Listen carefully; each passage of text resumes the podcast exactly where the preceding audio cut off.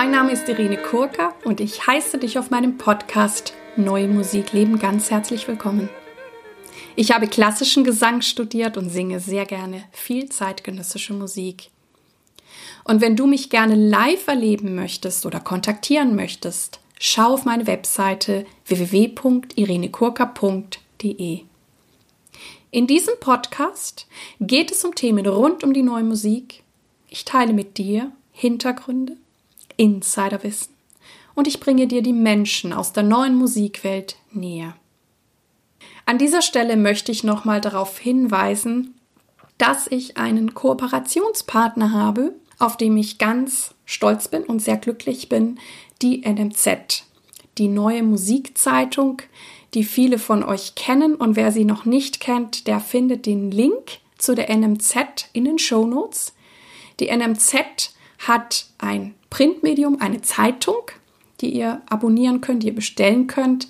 Die NMZ hat einen Online-Bereich und es gibt auch noch den Bad Block of Music ähm, der NMZ, wo Moritz Eggert, Arno Lücker und auch Alexander Straub schreiben.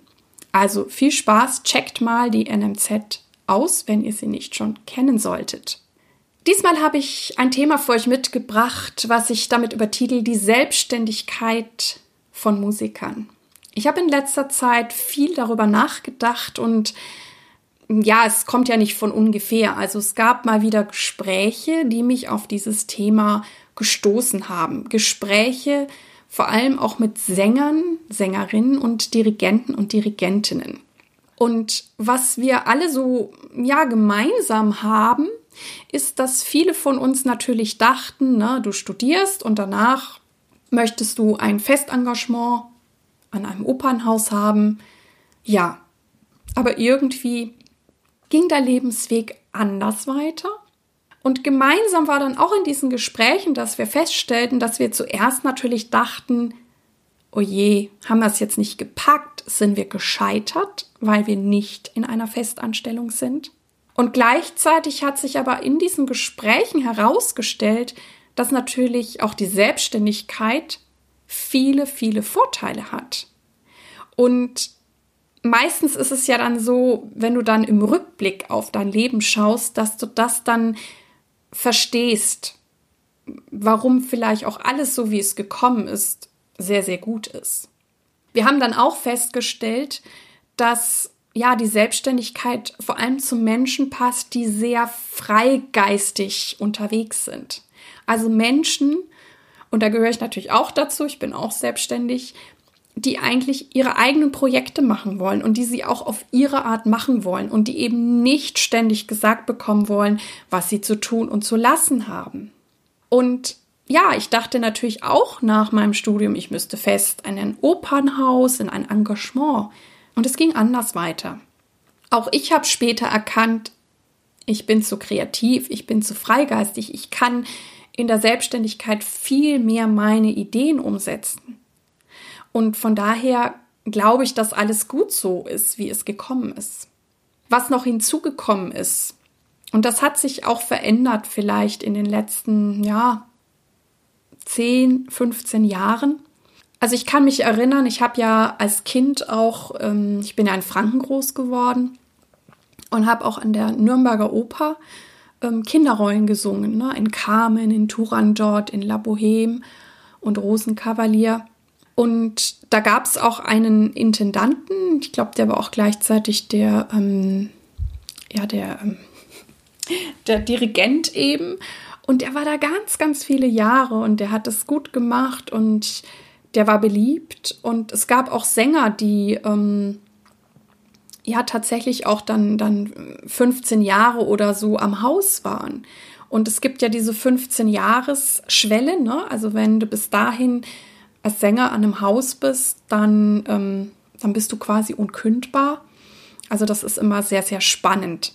Jetzt ist es aber so, dass es irgendwann angefangen hat, dass die Intendanten auch viel häufiger die Opernhäuser wechseln. Das ist auch im Tanz so. Und nicht nur, dass sie wechseln, sondern es ist so, dass sie oft einen gewissen Sängerstamm mitnehmen.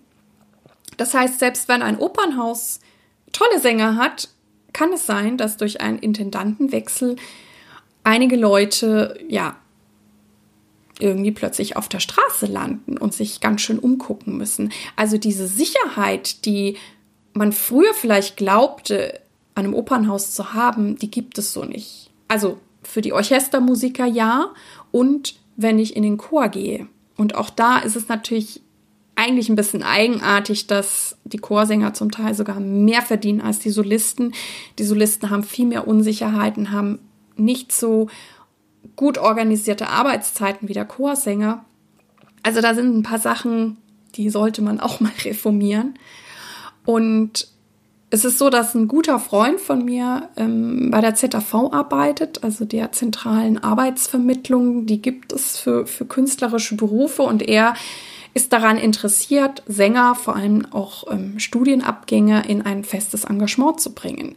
Und der hat mir gesagt, dass gerade so in den letzten ein, zwei Jahren waren so viele Intendantenwechsel und da sind so viele gute Leute, die er mal untergebracht hat, die haben nichts mehr gefunden und dann hat auch die ZAV nochmal ein richtig großes Vorsingen wirklich für alle gemacht, also übergreifend. Ne? Die ZAV sitzt ja in verschiedenen Städten. Und der hat zu mir gesagt, früher hätte ich das den Leuten wirklich empfohlen, geht in ein festes Engagement, aber ich kann es niemandem mehr mit gutem Gewissen empfehlen, weil es ist unsicher, die sind nur am Umziehen. Wenn es klappt, wenn sie dann auch wieder ne, vom neuen Intendanten übernommen werden. Und hat gesagt, also heutzutage würde ich fast allen Sängern eher raten, in die Selbstständigkeit zu gehen. Natürlich nur, wenn du dich auch gut organisieren kannst. Ne? Also du musst auch hier wieder rausfinden, wie tickst du? Was ist dir wichtig? Und was ist deine ja, Situation, wo du am besten arbeiten kannst, wo du in deine Höchstform kommen kannst? Ich habe auch in einem Engagement mal eine, eine Kollegin, eine Mezzosopranistin kennengelernt, die hat sehr, sehr viel an dem Haus gesungen. Also die hat dem Haus wirklich gut Dienste geleistet. Das war eine großartige Sängerin und die hat alles gesungen, was irgendwie ging. Und in der Zeit, als ich damals da war in meiner Produktion, hatte sie dann tatsächlich mal einen Tag frei, wo es keine Probe gab, keine Vorstellung. Und diese Frau war völlig überfordert. Sie sagt, ich weiß überhaupt nicht, was ich an diesem Tag machen soll. Da ist ja keine Probe. Keiner sagt mir, was ich tun soll. Ja, also, wenn du das möchtest, dass jemand anders dir vorgibt, was du wann wie zu tun hast, dann darfst du das natürlich tun. Und dann ist es auch gut, dass du für dich das richtige Setting findest, ne? wo, wo das dann auch für dich möglich ist. Und ähm, klar, und wenn du dich eher für die Selbstständigkeit entscheidest, dann mach es zu einer bewussten Wahl, also zu einem bewussten Ja, denn auch diese Selbstständigkeit hat Vorteile. Es ist normal, dass wir auch nach Sicherheiten streben. Und es ist ja schließlich ein Grundbedürfnis von uns Menschen. Wir haben aber auch das Grundbedürfnis nach Abenteuer. Und je nachdem, wie die Mischung bei uns angelegt ist, zwischen Sicherheit und Abenteuer passt zu uns besser eine feste Anstellung oder eben die Selbstständigkeit. Deswegen schau genau hin. Wo passieren die richtig interessanten Projekte? Meist in der freien Szene oder in der Off-Scene oder manchmal auch im Untergrund, bis sie irgendwann Mainstream werden. Es werden ja auch zum Glück Fördergelder in die freie Szene gesteckt, weil dort wichtige Dinge passieren und entstehen. Sei stolz, wenn du Teil der freien Szene bist. Und natürlich wäre es genial, wenn wir noch bessere oder konstantere Förderungen bekämen. Aber so bleibt es auch lebendig. Mir hat mein Freigeist, meine Kreativität auch immer wieder ermöglicht, sogenannte Herzensprojekte umzusetzen, wo ich meistens ja sogar die Produktionsleitung hatte. Zu meinen Herzensprojekten zählen das Dabat Mater, die Salome-Extrakte und aktuell Metropolitan in der Wehrhahnlinie in Düsseldorf, eine Musikperformance im öffentlichen Raum oder auch das wunderschöne Projekt Unsterbliche Geliebte mit Karin Hausmann und Beethoven-Liedern, welches ich beim Beethoven-Fest uraufführen durfte. Bei all diesen Projekten habe ich entweder sogar auch die Fördergelder beantragt oder ich hatte Veranstalter wie das Beethoven-Fest, die mir die Möglichkeiten und die Finanzen gegeben haben, mein Projekt einfach umzusetzen und zu realisieren. Und ich kann nur von meiner Erfahrung sagen, wenn ich Herzensprojekte realisiere, fühlt sich das richtig, richtig gut an. Auch wenn es mir gelingt, einen Auftrag festzumachen, ist es ein super Gefühl, weil ich habe es geschafft. Das heißt, wir sehen auch meistens den direkten Bezug zu unserer Arbeit, zu unserem realisierten Projekt. Was haben wir wirklich geschafft? Und das fühlt sich gut an. Und was ich auch toll finde, ist, dass ich auch immer wieder die Möglichkeit habe, Dinge wirklich nach meinen Vorstellungen umzusetzen mit meinem Lieblingsteam, mit meinen Lieblingskollegen. Ja, und ich habe einen großen Drang nach Freiheit.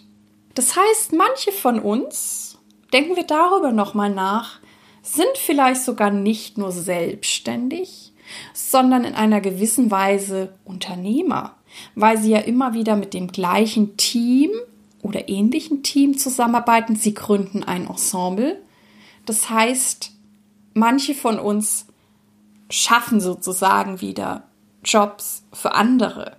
Und insofern, je nachdem auch, ob wir immer wieder regelmäßig mit anderen Leuten zusammenarbeiten, hat es durchaus ja auch einen unternehmerischen Charakter, finde ich.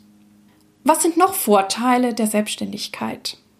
Im allerbesten Fall kannst du dein Profil und deine wahren Interessen viel besser herausarbeiten. Du zeigst dich dann. Wie ist dein Profil? Ich singe sehr viel zeitgenössische Musik.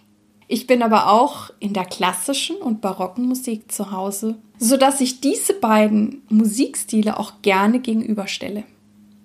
Ich habe mir als Specialty das Repertoire von Stimme Solo erarbeitet, womit ich immer wieder auftrete. Ja, und die neueste Entwicklung, die ist genau die hier. Ich bin Sopranistin und Podcasterin. Und was passiert jetzt? Wie oft werde ich jetzt angesprochen, dass ich ja nicht nur eine Sängerin bin, die nur übt, sondern ich bin, werde als Musikerin und Sängerin wahrgenommen, die auch über ihren Tellerrand schaut.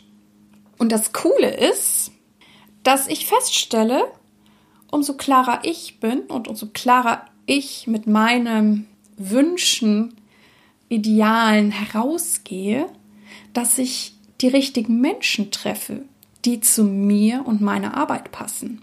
Also Menschen, die ähnliche kreative Ideen haben und vor allem Menschen, die genauso gerne über den Tellerrand schauen. Und das ist total großartig. Und das wünsche ich dir auch, dass du klar bist, wer du bist, was du willst und dann eben mit den richtigen Leuten zusammenarbeiten kannst, wo ihr quasi ein, ich nenne es jetzt mal, gemeinsames Ziel habt. Das Coole ist auch in der Selbstständigkeit, ich muss nicht alles annehmen, ich muss nicht alles machen. Ich greife gerne auf bewährte Kooperationen zurück.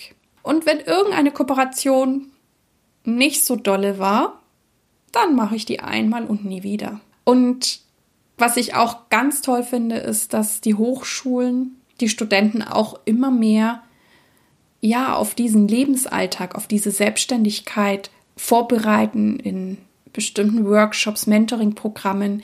Das heißt, dass ihr auch dann schon wisst, wie schreibe ich einen Lebenslauf, wie mache ich eine Projektbeschreibung, wie ähm, bewerbe ich mich und so weiter und so fort. Ich komme jetzt noch zu einem Punkt, weil ich auf den immer wieder angesprochen werde und deswegen greife ich ihn jetzt doch einmal auf.